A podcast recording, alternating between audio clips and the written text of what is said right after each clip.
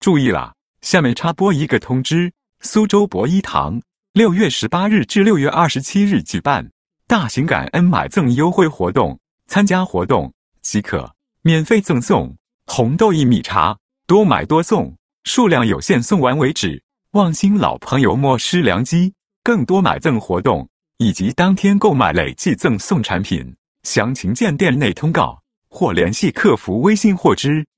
客服微信号：微信添加朋友微信号二八二六七九一四九零。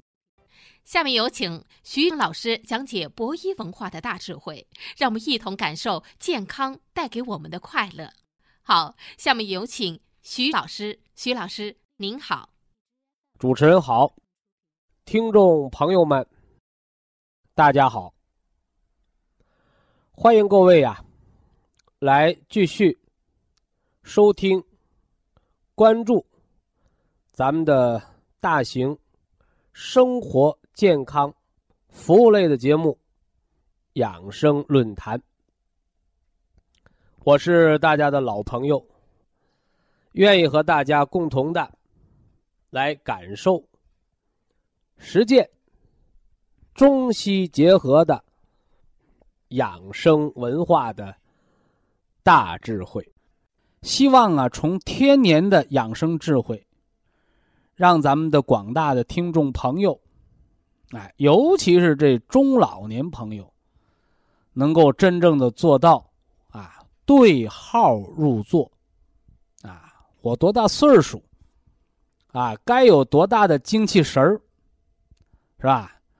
我现在呢是老当益壮呢，还是提前衰老呢？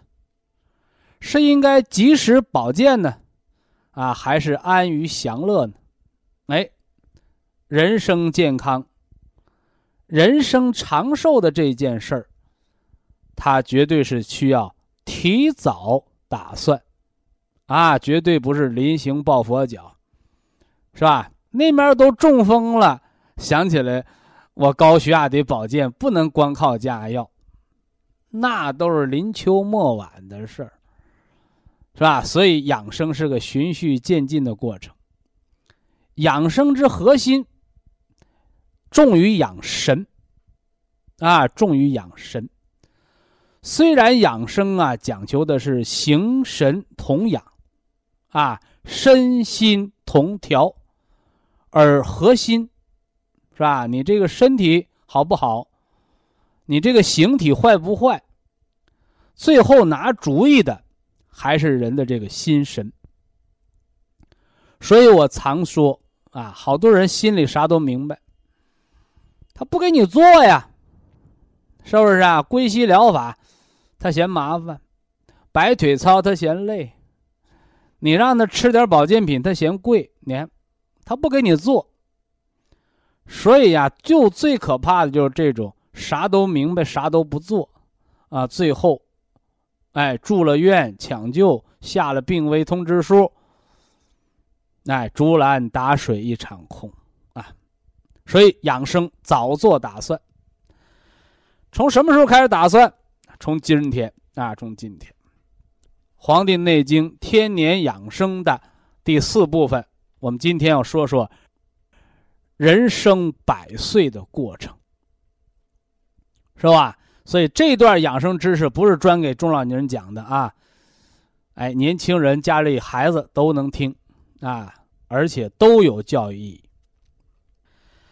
皇帝问曰：“其气之盛衰。”以致其死，可得闻乎？说啥意思？说皇帝就问这个老师啊，说人这一辈子呀，啊，从生啊到衰，从幼年到成年，从成年到衰老，以至于到这人的死亡，这人体的气机变化。有什么奥秘吗？啊，我能不能听听啊？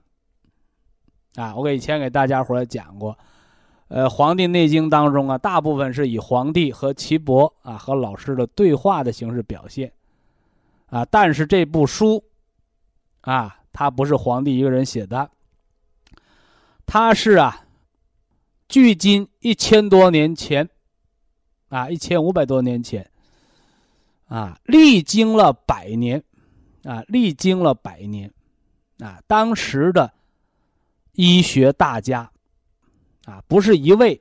啊，是几位、几十位，甚至乃至于几百位，因为历经百年嘛。那时候的医学家，啊，都得达到什么呢？现在的博士、博士后，啊，绝对是教授级的水平的博士论文的选集。所以呢，把它整理成册，假托皇帝之名，写了这么一部中国的医学巨著，流传至今。是吧？堪称经典。所以这里虽然是对话的形式，表面上看是两个人，而实际上呢，它代表的是什么呢？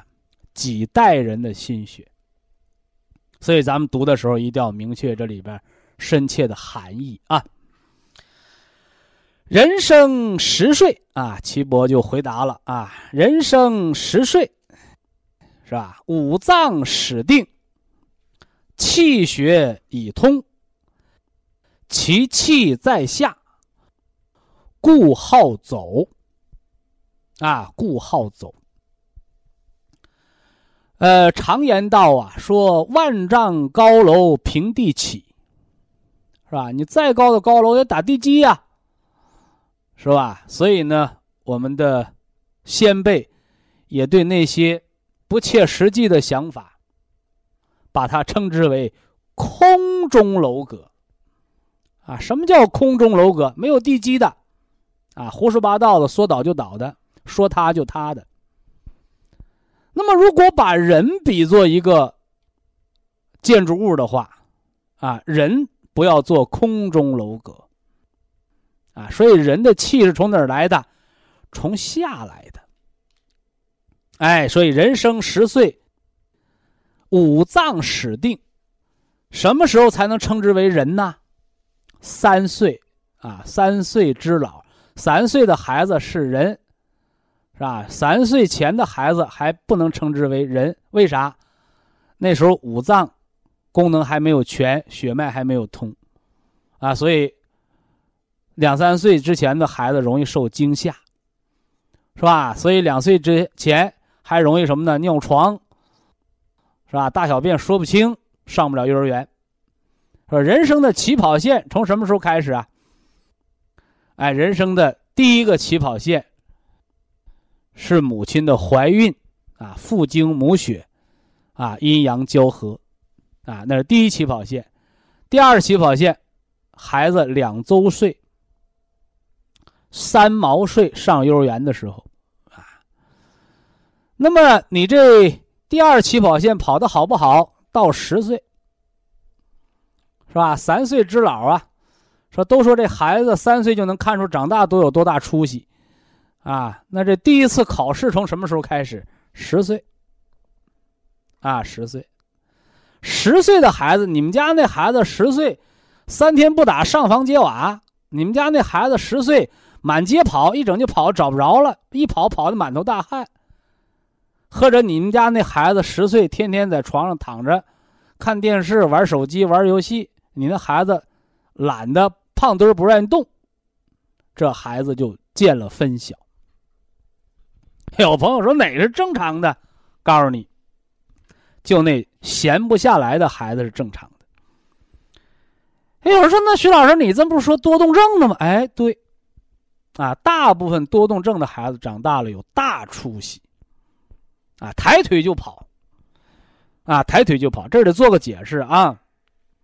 啊，人十岁五脏始定，什么叫始定？就五脏功能已经非常正常了，气血已通。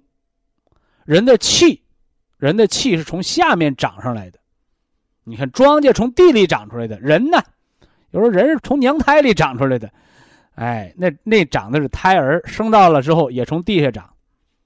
所以这孩子发发育的时候叫三翻六坐，是不是啊？三个月会翻身，六月能坐着，七八个月会爬，九十个月丁生日走了，能满地跑了，这孩子正常发育。你家那孩子一岁了还在地下爬呢，不会走呢，五迟，发育迟缓，啊，这就是先天不足的孩子，啊，五迟怎么的嘞？说话晚，翻身慢，啊，爬的晚，是不是？牙长得慢，头发长得慢，走得慢，就这就你发育比别人慢一拍儿，那都先天不足的孩子。有的到两三岁还没发育成呢，小儿脑瘫，对吧？这都是先天不足，这咱们不说了啊。所以十岁是人生发展的第一个历程，也叫人生成果的第一个历程，是不是啊？我说考试嘛，啊，所以叫其气在下，故好走。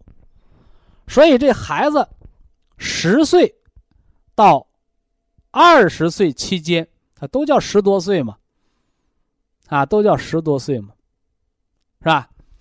哎，这人抬腿就跑，啊，这孩子抬腿就跑，我告诉你，这说明孩子生长发育的好。反过来，十来岁的孩子懒洋洋的，啊，腿懒嘴笨，你这孩子，最起码你就输在起跑线上了，啊，你第一个阶段就不足了，啊，这说的是十岁。二十岁，啊，二十岁，血气始盛，肌肉方长，故好屈。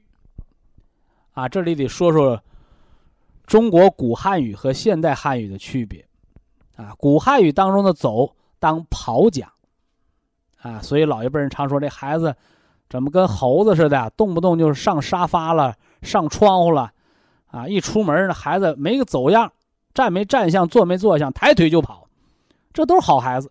啊，你到二十岁呢，就别跑了，啊，你二十岁还跟蹦马猴子似的，那就是病了。啊，二十岁怎么的？快走。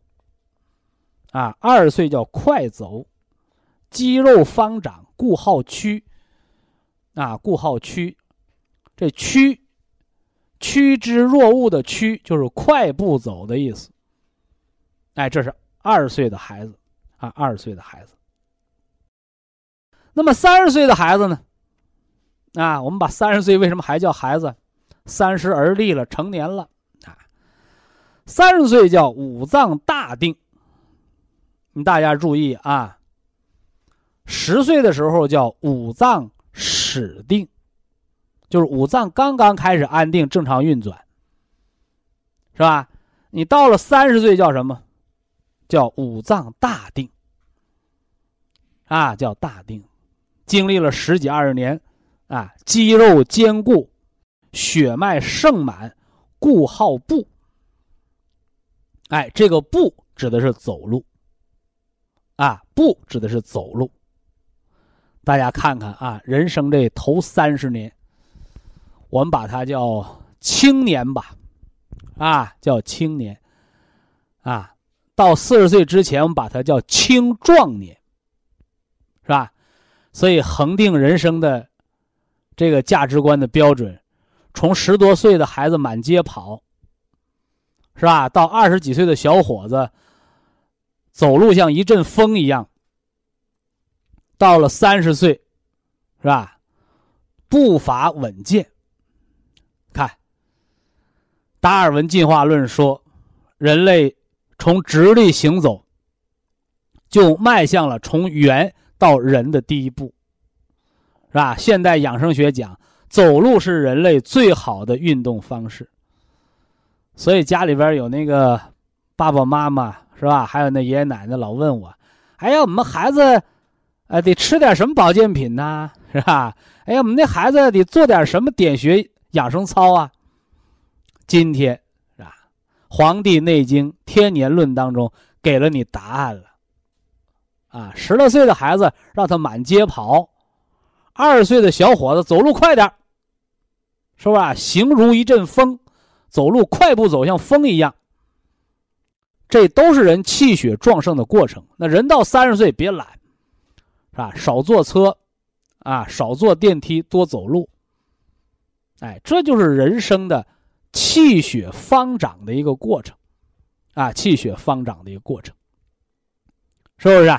这是人生的头三十年，啊，人生的第一个三十年，是气血成长的过程，啊。那这个阶段呢，养生是啥？养生就是锻炼，啊，这时候的养生就是锻炼，啊，强健我们的五脏，啊，通过什么方式？通过走路强健胳膊腿儿，通过跑步，这叫锻炼身体。好，咱们接着往下看啊，人生这一百年。我们说了，头三十年啊是人的青壮年，气血生长的一个过程啊。那么人到什么时候气血就成熟了呢？四十岁，啊，也叫成年壮年啊。四十岁，五脏六腑十二经脉皆大盛平定，啊，皆大盛平定。凑理史书，荣华颓落，发鬓斑白，平盛不摇，故好坐。这四十岁是人的成年，啊，古语说，男人四十一朵花儿，啊，但是这花儿，我告诉你，花开，下一句叫花谢，啊，花开花谢又一年，对吧？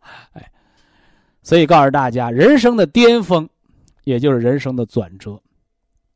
所以叫什么叫四十不惑，就在这儿呢，是吧？就是四十岁后，人不会有什么大成就了，是不是啊？四十岁是人的盛满期，也是人的什么呢？衰落的开始，是吧？你说我能衰落慢一点啊啊？我到四十岁，我这平台呀，我这平台期在巅峰啊，在山顶上能多待一会儿不下来。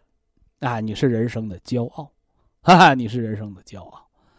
所以四十岁从生理角度讲，它是人生的鼎盛期，也是人生的转折点。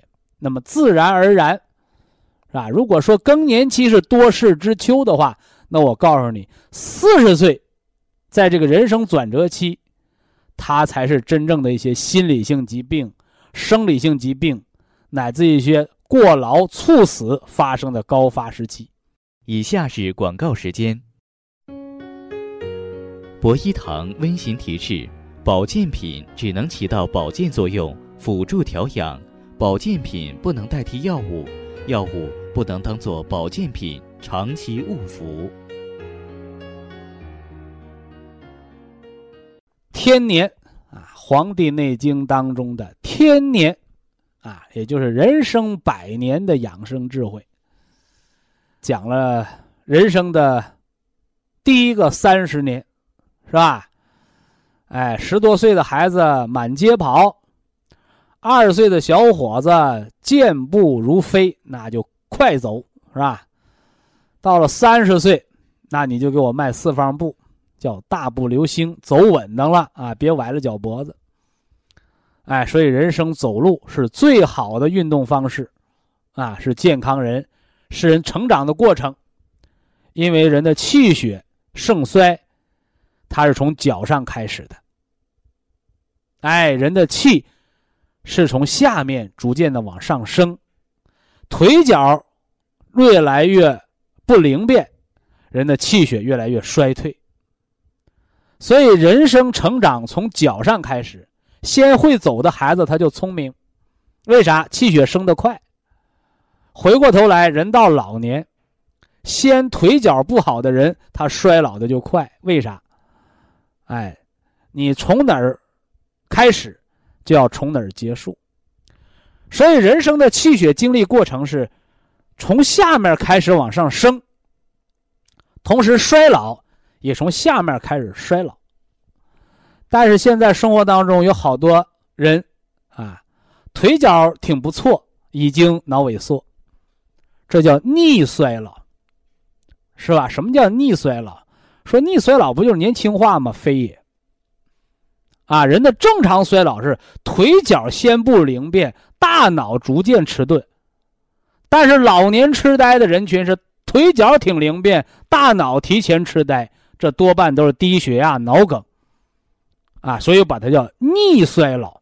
逆衰老比自然衰老更可怕，因为它会使人变成。行尸走肉，是不是啊？什么叫行尸走肉？里边五脏六腑坏了，是吧？外边胳膊腿还能用，有啥用啊？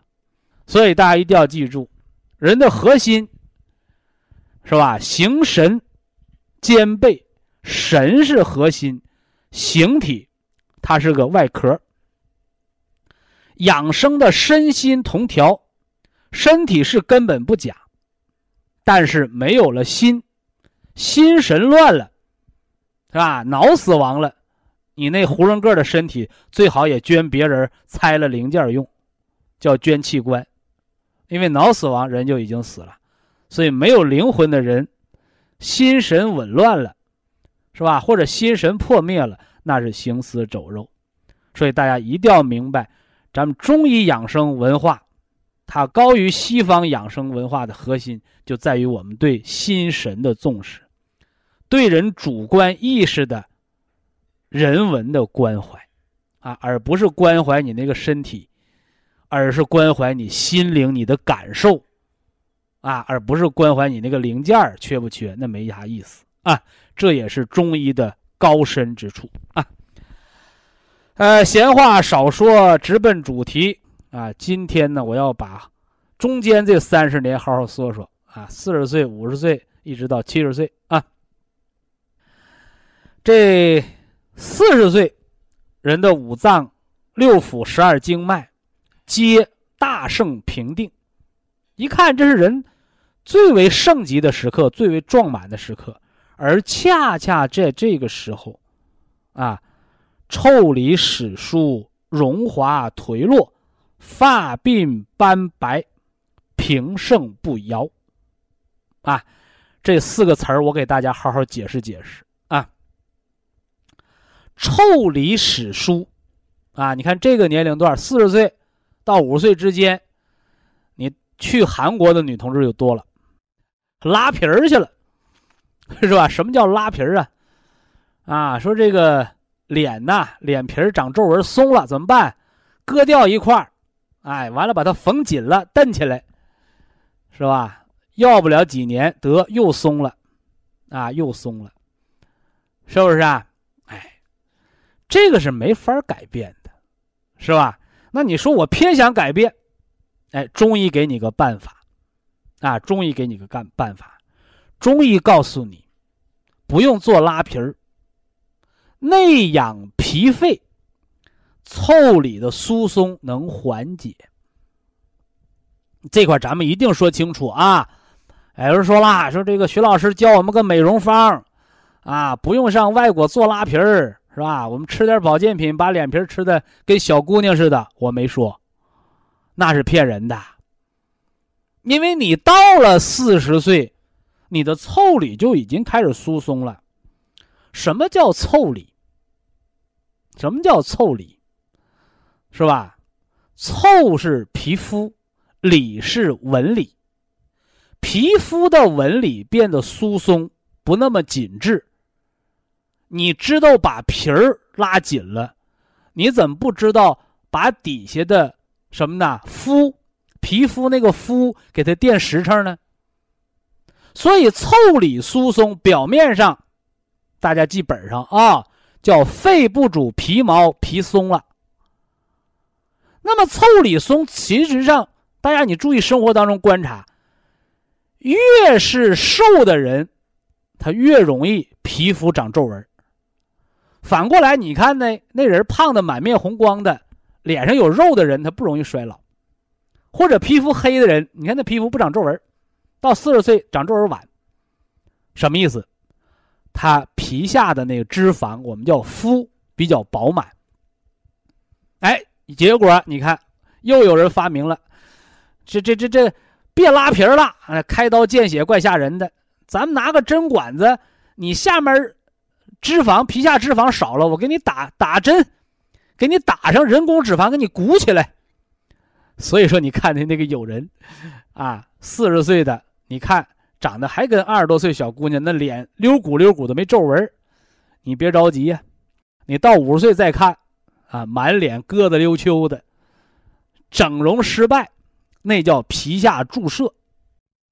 你看，所以五脏六腑干的活你不让五脏六腑好好干，你不认可它正常的衰老，你偏得什么呢？耍耍小聪明，皮肤松了，我把那皮肤扯紧点是不是啊？那个下面的肤啊，皮下脂肪少了，我给你打点人工脂肪撑起来，那能一样吗？那不一样，所以叫假的真不了。哎，所以整容年轻的时候叫整容，哎，到老了，你自杀的心都有，你才知道整容都是毁容，是不是啊？这给大家说说啊，这咱中医的观点，不是我个人观点啊。所以呀，这第一句啊，第一句，腠理始疏，哎，皮肤要养肺，皮肤下的皮下脂肪要养脾。哎，这只是衰老的开始啊！荣华颓落，那个荣华是啥？啊，荣华是啥？哎，就是脸上那个光。啊，你看有人我给大家讲过，我看得胃病的人，你看他那人脸上有层灰，像洗不干净似的。那怎么办呢？洗也洗不干净。我说你，你是不是胃不好啊？你你怎么知道？哎，所以中医说这个荣华颓落。就说的是你那个胃口减弱了，啊，见什么都不知道亲不知道饿的人，脸老洗不干净，不是洗不干净，是没有亮光了，有成死灰，像落了灰似的，所以脸洗不干净了怎么办？你得养胃，啊，这个推荐大家，人过四十岁一定要保护好我们的胃。哎，你会发现，这胃口一好，我这一旦胃口好了，我发现。我这脸放光啊，一摸也没油啊，没油啊。我说那不是油，那是阳气，是阳明胃经三阳脉，啊，阳明脉、太阳脉、少阳脉，阳气足的人的脸他就放亮光，不是搁照相机的散光灯给你散的，是你自身的光晕。你那个光圈小呢，长在脸上呢，你是精神焕发。你这脸上都没光了，你这灯灭了，你有病了，是吧？等你这阳气耗尽了，一看这人的眼睛跟死鱼眼睛似的，那脸黑不溜秋的，得了，阳寿已尽，要命了。哎，所以这叫荣光，啊，也叫荣华，啊，我们经常讲荣华富贵，荣华富贵。啥叫荣华？就是脸上那个自然而然的五脏六腑的光晕，说的就是阳明胃经、少阳胆经。太阳膀胱经的阳气在人颜面部的一个迸发，或者叫焕发，啊，呃，就像有的人讲，那老人是吧？临终前，哎呀，这人呢可精神了，原来不能吃饭也能吃饭了，原来不能走道也能下地了。我说麻烦了，回光返照，是不是啊？就精神一会儿，得人就没了。说这得说清楚啊，那个荣光是。人的阳气，三阳脉之气在面部的一个什么呢？焕发。哎，等到你那个那个临终的那个老人回光返照那时候是迸发，就像那蜡头快灭了，嘣儿亮一下灭了，是不是啊？它和蜡头，呃，这个这个蜡火苗长得，它烧的旺盛的那感觉是完全不一样的。啊，这是四十岁。人的荣华颓落，发鬓斑白，啊，人头发白从哪儿开白呀？啊，两鬓角子，啊，两个鬓角子就是少阳胆经的范围啊，少阳胆经，啊，所以说你像脾气不好的那个那个少白头，啊，他都是什么呢？从两边白啊，两边白，啊，当然了，这个少白头它是体质问题啊，这不是病啊，这不是病，哎。反过来，人到四十岁开始白头发了，也不是病啊，自然衰老，那自然衰老啊。说那这怎么办呢？睡好觉啊！你记住啊，睡不好觉的人头发白的早，啊，心虑思虑多的人？那叫伍子胥一夜愁白头啊，是吧？李自成也白过头发，看都是熬夜，心火扰的啊，把肾水耗干了啊。所以要想头发白的慢啊，咱不能说得了。说你那头发呀，我给你那个染，把白头发染成黑的，染来染去，你自己就往出长黑头发，哎，他就有人信。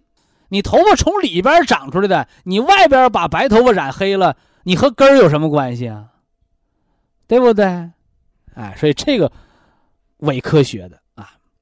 那么人的头发从里边长出来的，决定它的黑白，你外边染的都是做表面表面文章的啊。所以看肾经啊，所以发鬓斑白，你想让头发白的少一点，白的慢一点，养肾经，补一补肾经，把觉睡好了啊，你那头发白的就少。我只能说少啊，你可千万甭说说徐老师说白头发都变黑，没那个，啊，这一定一定要没有绝对的，不是百分百的，是一个改变过程啊，量变到质变啊。这第四句叫平盛不摇，故好坐，啊，所以人到四十岁，啊，有的那个医学家就给解释说啊，人到四十岁就喜欢在家天天坐着，对吗？啊，不对啊。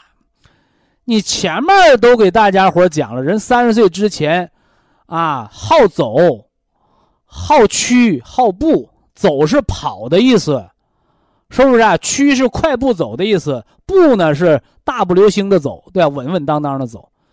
怎么到坐着你不解释了呢？啊，就搁家坐着。咱们现在中国人的坐都不叫坐，咱们这个坐叫什么？是从唐朝开始啊。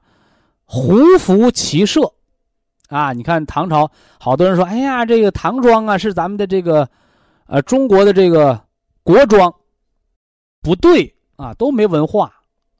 中国的国装，就咱们中国正宗的这个国民的服装，应该是汉服，大汉朝的时候哦。而这个唐装，它属于胡服。什么叫胡服啊？是吧？就是蒙古骑射这些民族。骑马射箭的、游猎的民族，是不是？所以叫胡服骑射，啊，短衣襟小打扮所以说那个根本不是什么汉装啊。所以咱们中华民族是汉民族啊，汉民族啊。所以他的这个什么呢？中医的坐，大家一定要记住，你一旦在中医古文献当中看到这个“坐”的这个字儿，不是盘腿坐着，啊，也不是那个坐凳子上。那个端坐都不是，它指的是跪坐。哎，跪坐啊！所以呢，在唐朝之前，中国人的坐姿和现在的那个韩国和日本那个榻榻米啊，那榻榻米上，啊，人把上身直了，两个手叠着放在膝，放在这个这个什么呢？胸前或者放在这个膝膝盖上，啊，人那脚后跟坐在，人那个屁股坐在脚后跟上。这个叫坐，叫跪坐，所以告诉大家，四十多岁的人，你跪坐跪坐，不得腰椎间盘突出，不得内脏下垂，是不是啊？不得颈椎病，哎，而且跪坐是四十岁到五十岁之间是人养生的一个最好的方式。啊，你看三十岁之前你是跑是跳是走，叫运动，哎，而人到四十岁要学会静坐。要学会站桩，哎，这是这里边的养生奥妙啊！四十岁是人生的鼎盛期，也是人生的黄金的什么呢时期？那当然也是人生的转折点。那么四十岁到五十岁期间，这个人生转折点，我把它叫多事之秋，啊，也是这精英啊猝死的阶段，是不是啊？也是咱平民百姓这时候呢容易患病的阶段。以下是广告时间。博一堂温馨提示：保健品只能起到保健作用，辅助调养；保健品不能代替药物，药物不能当做保健品长期误服。主持人好，听众朋友们，大家好，欢迎各位呀，来继续收听、关注。咱们的大型生活健康服务类的节目《养生论坛》，我是大家的老朋友，愿意和大家共同的来感受、实践中西结合的养生文化的大智慧。咱们今天呢，接着给大家伙来说。《黄帝内经·天年论》，说说这里一百二十年的养生的智慧。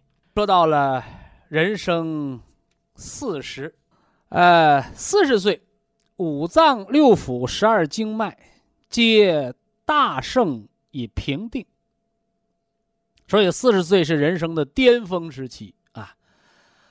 但是人生的巅峰到来，也就意味着人生的转折的开始。正所谓盛极而衰呀，啊，所以四十不惑，其道理也在于此。那四十岁盛极而衰，人的身体上会有哪些的改变呢？哎，腠理始疏，啊，我们的皮肤开始变得疏松了。开始长皱纹了，荣华颓落，啊，脸上的光泽开始暗淡，是吧？不再是容光焕发，啊，特别是四十岁低血压的，四十岁贫血的，四十岁还熬夜打麻将的，四十岁你还喝大酒的，怎么着？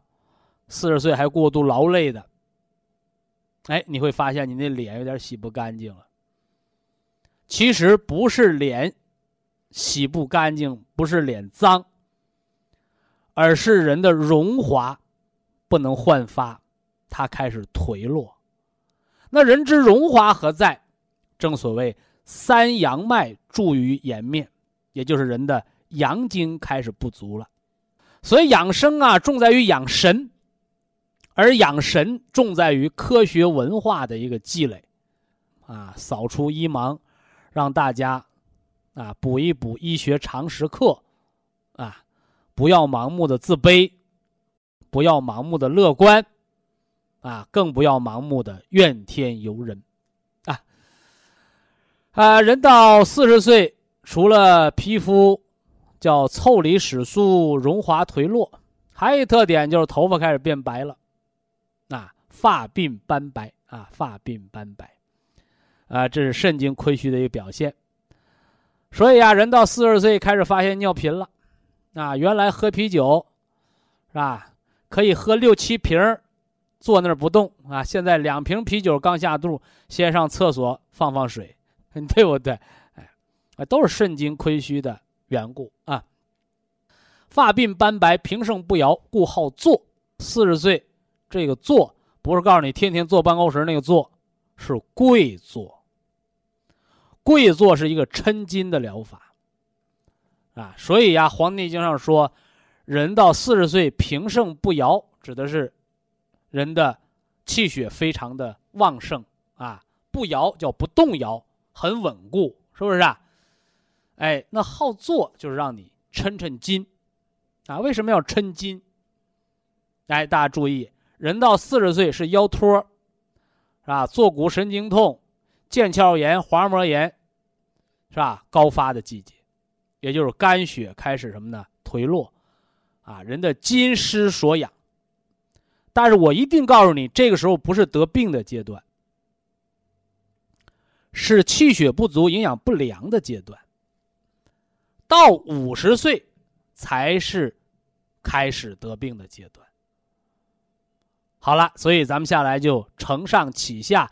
你说我到五十岁也不想得腰托，不想得坐骨神经痛，不想得滑膜炎，是不是啊？甚至我不想得老花眼，请您四十岁提前学跪坐，啊，跪坐的抻筋法，啊，说那跪坐我怕腿麻，那可以练练什么呢？站桩，啊，这都是养生的静练法，是不用花钱就可以学到的，啊，祖国传统中医的。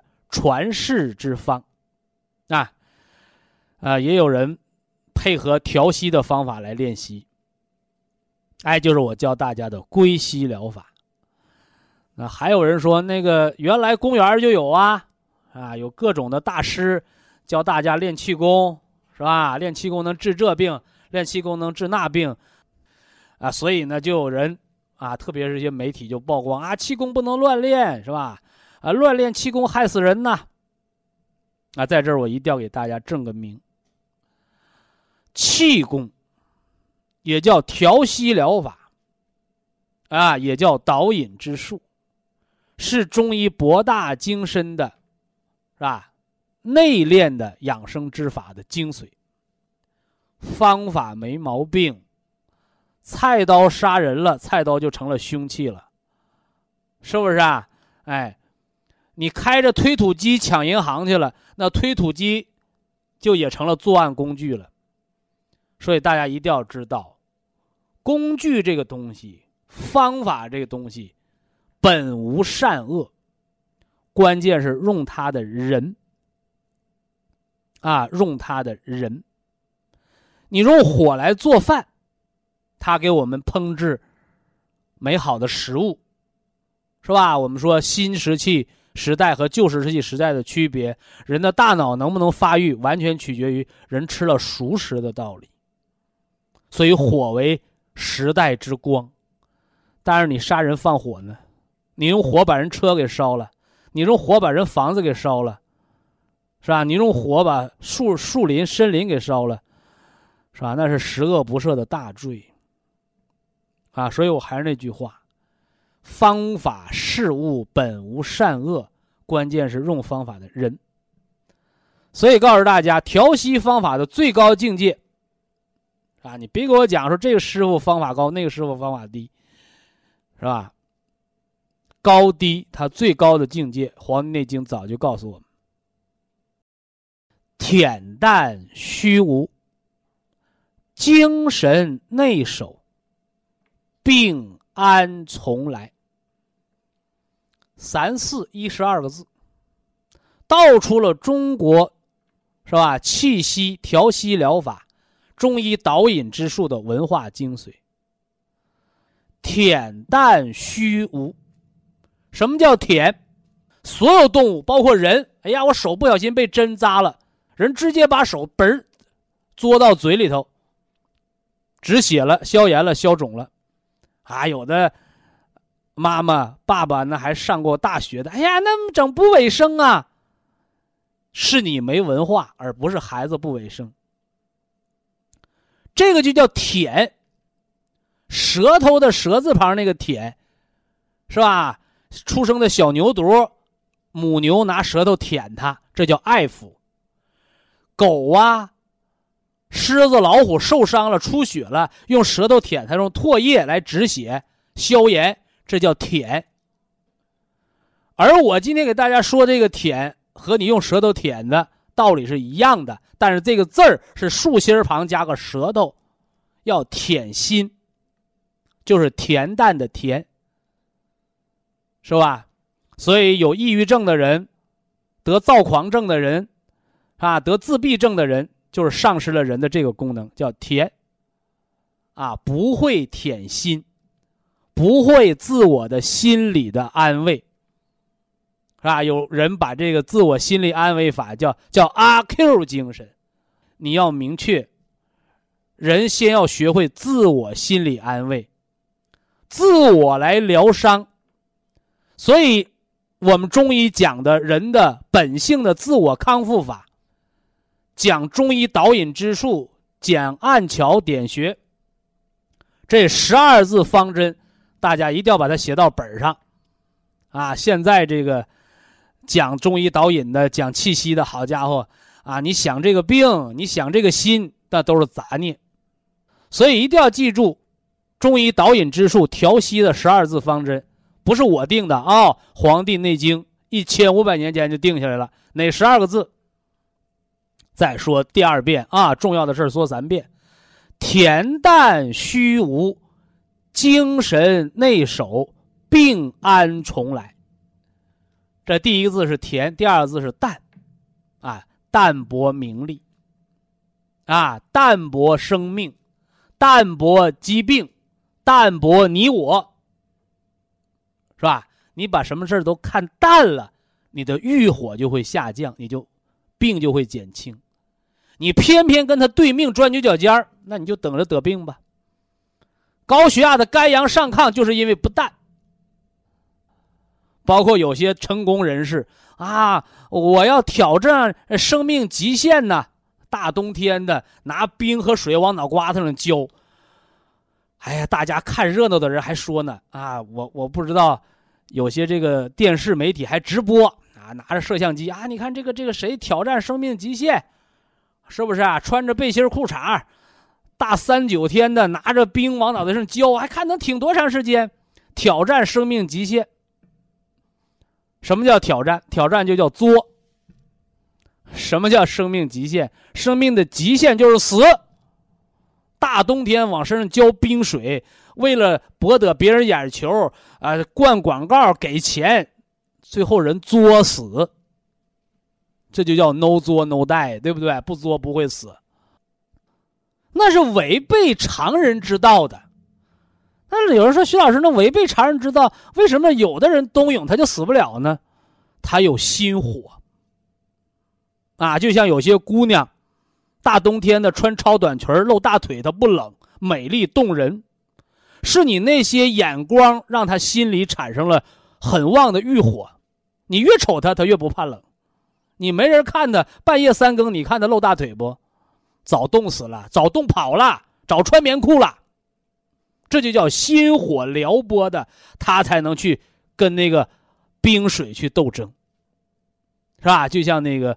我们讲讲这个这个魂魄的时候，给大家讲过；讲五脏这个这个神明的时候讲过啊。登高而歌，弃衣而走，为啥？啊，有心火呀！脱光衣服满街跑，是不是啊？站到房顶去唱歌，那不都是心火吗？精神类的疾病啊，这儿不多说，这儿不多说。说哪儿去了？说到五十岁了啊，四十岁是人生的巅峰，也是人生的转折。在人生巅峰的时候，在我们走到山顶的时候，我们要下山啦。哎，我们只希望在山顶多待一待，多看一看这美好的风景。所以，四十岁到五十岁是人生的巅峰期，也是人生的转折点，是吧？人生难得永辉煌，是吧？有过经历。怎么的，人就不会后悔，对不对？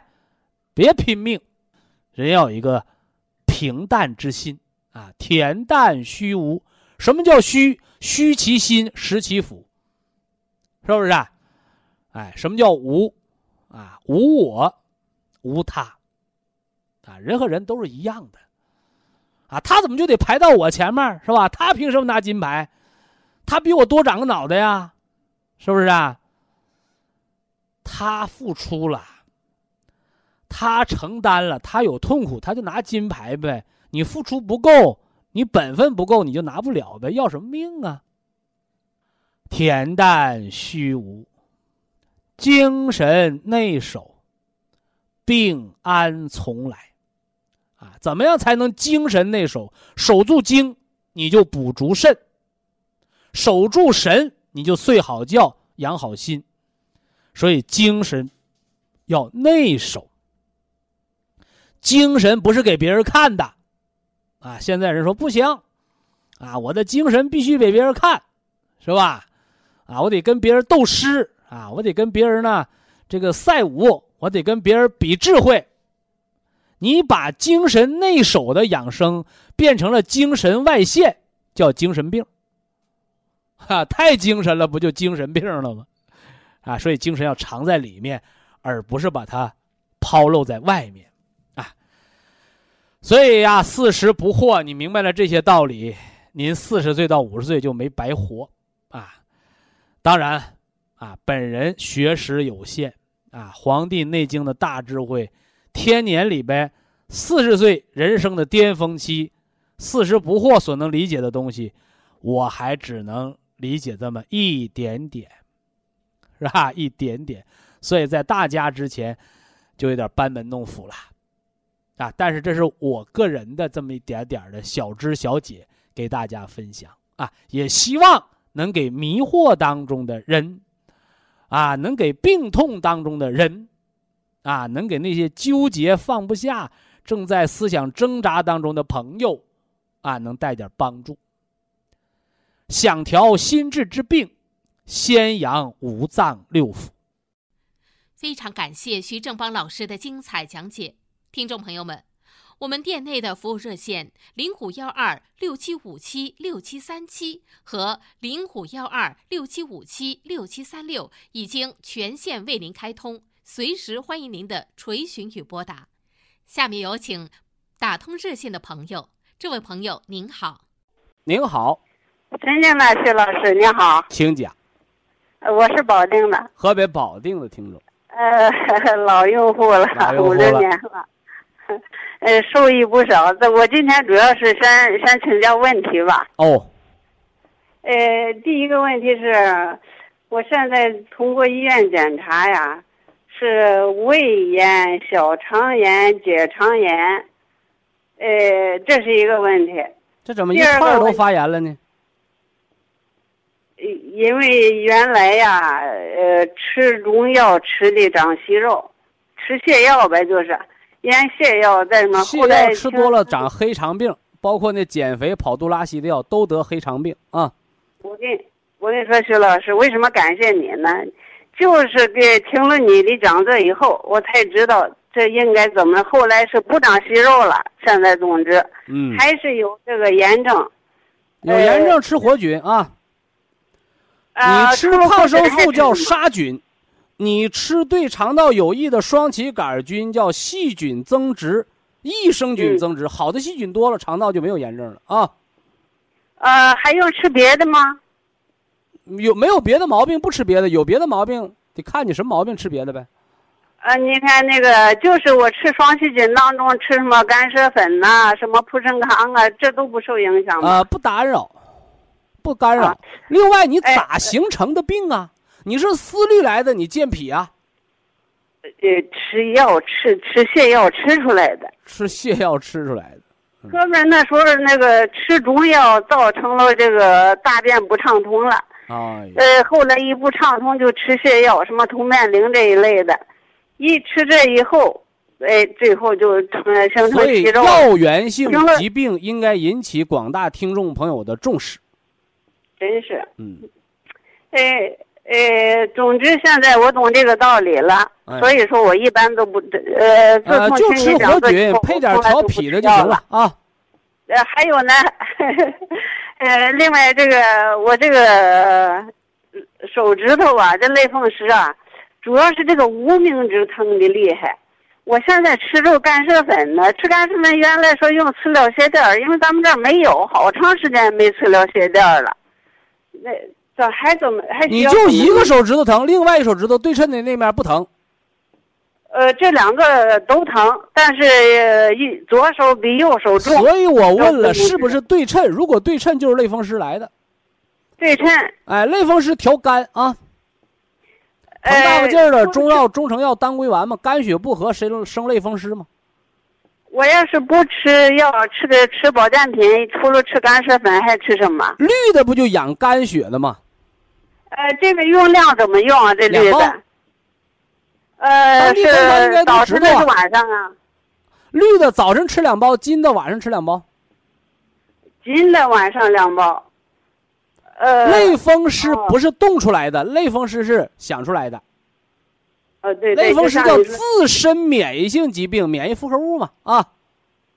嗯，呃，还还有一个问题，你看这个我这，呃，这个这个我这个呃胆固醇要高，我现在吃着这个什么？胆固醇高有化血脂的，化血脂的保健品叫三七银杏茶多酚胶囊。啊，对对，这个我现在一天吃着三粒呢。你吃几粒儿对着号。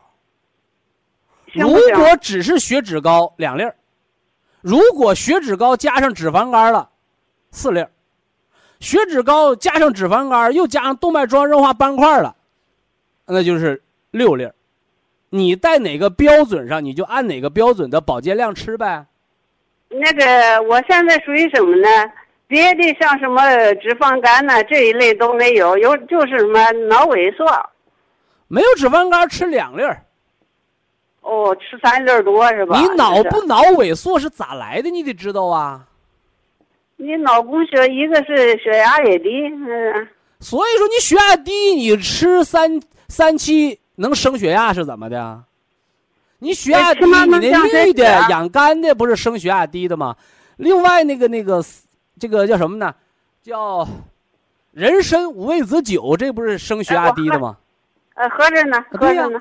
所以说你血压低，你不用说，我血压低，我把降血脂多吃点那它使不上劲儿啊，是不是啊？哎，啊，哎，徐老师，我问这个这个胆固醇药膏需要吃什么保健品？刚说完嘛，胆固醇高不就是三七银杏茶多酚胶囊降血脂，另外还能增强记忆力吗？不就它的作用吗？啊，胆固醇高也可以。胆固醇叫血脂。我不管你是河南人、河北人、陕西人。还是山西人，他都叫中国人。我管你单有甘油三酯胆固醇，它都叫血脂，是人体内脂肪代谢的产物，知道不？嗯，要知道大名，别老揪小名啊。啊，哎。另外，吃西药降脂，看看容易导致肝脏损害的，你就不能吃。因为化学药物有些这面降脂，那面脂肪肝形成了，那叫丢了芝麻啊，丢了西瓜捡芝麻。把肝治坏了就治不好了，明白不？嗯。哎，那个，哎，徐老师，你像这个胶囊吧，这个胶囊皮儿有肠炎这一类的，要连着皮儿吃可以吧？你连着吃肚子疼不？我这肚子平时轻度的疼。和那没关啊，胶囊是糯米皮儿做的。吃胶囊的目的就是胶囊不让它在胃里吸收，让它在小肠吸收。在小肠吸收比胃吸收好，明白不？哦，明白明白。哎，另外也有也有胃炎，有胃炎三七粉或米汤止血方不管胃炎的吗？